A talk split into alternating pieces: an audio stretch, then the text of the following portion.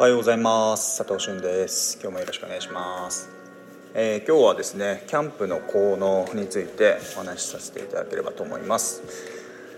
えーまあ今日まさにこの後キャンプに僕行ってくるんですけど、えーまあ、キャンプに行き始めたきっかけみたいなのを話せればなんかこう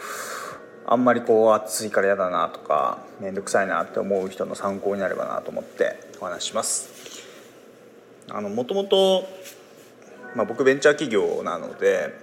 えー創業からですねめちゃくちゃ攻防されまくる日々というか本当朝昼晩ずっと働いてて、まあ、どっかに行ったりとか、えー相当ハードに動いてたんですけど、えー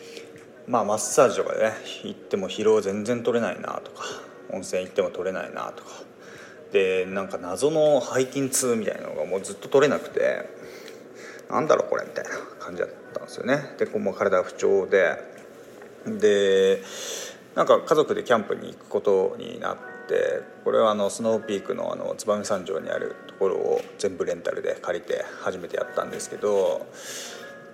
あのまあやっぱテント立てるのとか全然分かんなかったですし料理作るのも、まあ、ホテル行けばね、あのすぐお金を出せばいいお酒が出てきて美味しい料理が出てくるみたいな感じでできるんですけどキャンプってやっぱ手間かかるんですよね。でキャンプ手間がかかるからこそ実はいいのかなっていうところもあって、えーなんかこう社会がこう発展しまくるってまあ、発展しまくってますよね今も。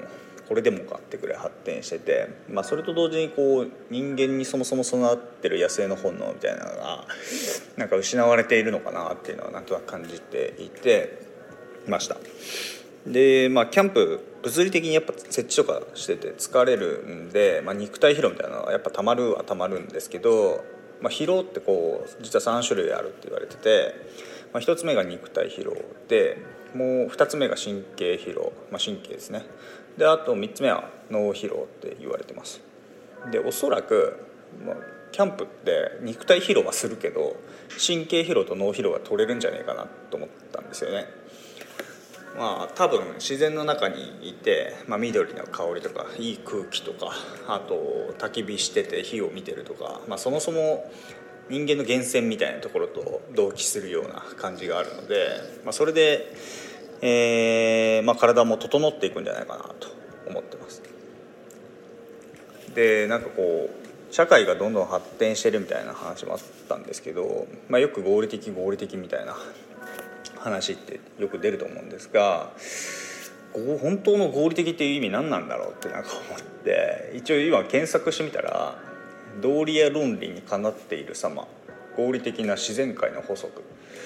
で無駄なく能率的である様合理的な処置みたいな感じで使われるんですけど、まあ、これ多分一般的にこんな感じなんですけど合理的ってこう数字要はお金を儲けるためにこれの方が早いから何々をやった方が合理的だよねみたいな話が多いような気がしてるんですけど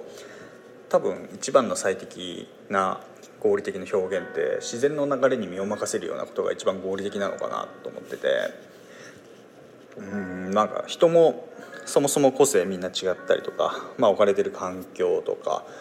全然違うと思うんですけど、まあ、それも個性だと思うんですよね。で性格とかもやっぱり一番自分が好きなことをやってる時の方がパフォーマンスって高かったりするのでそれが一番実は合理的なのかな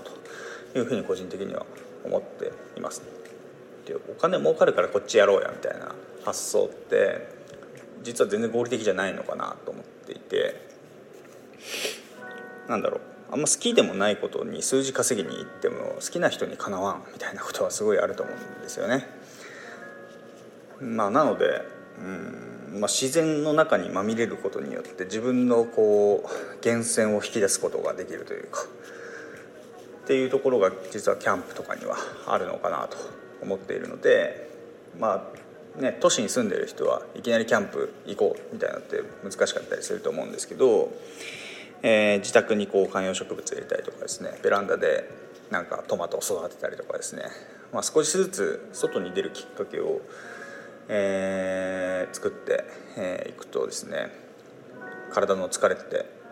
取れていく可能性があるよというお話で今日は終わりたいと思います。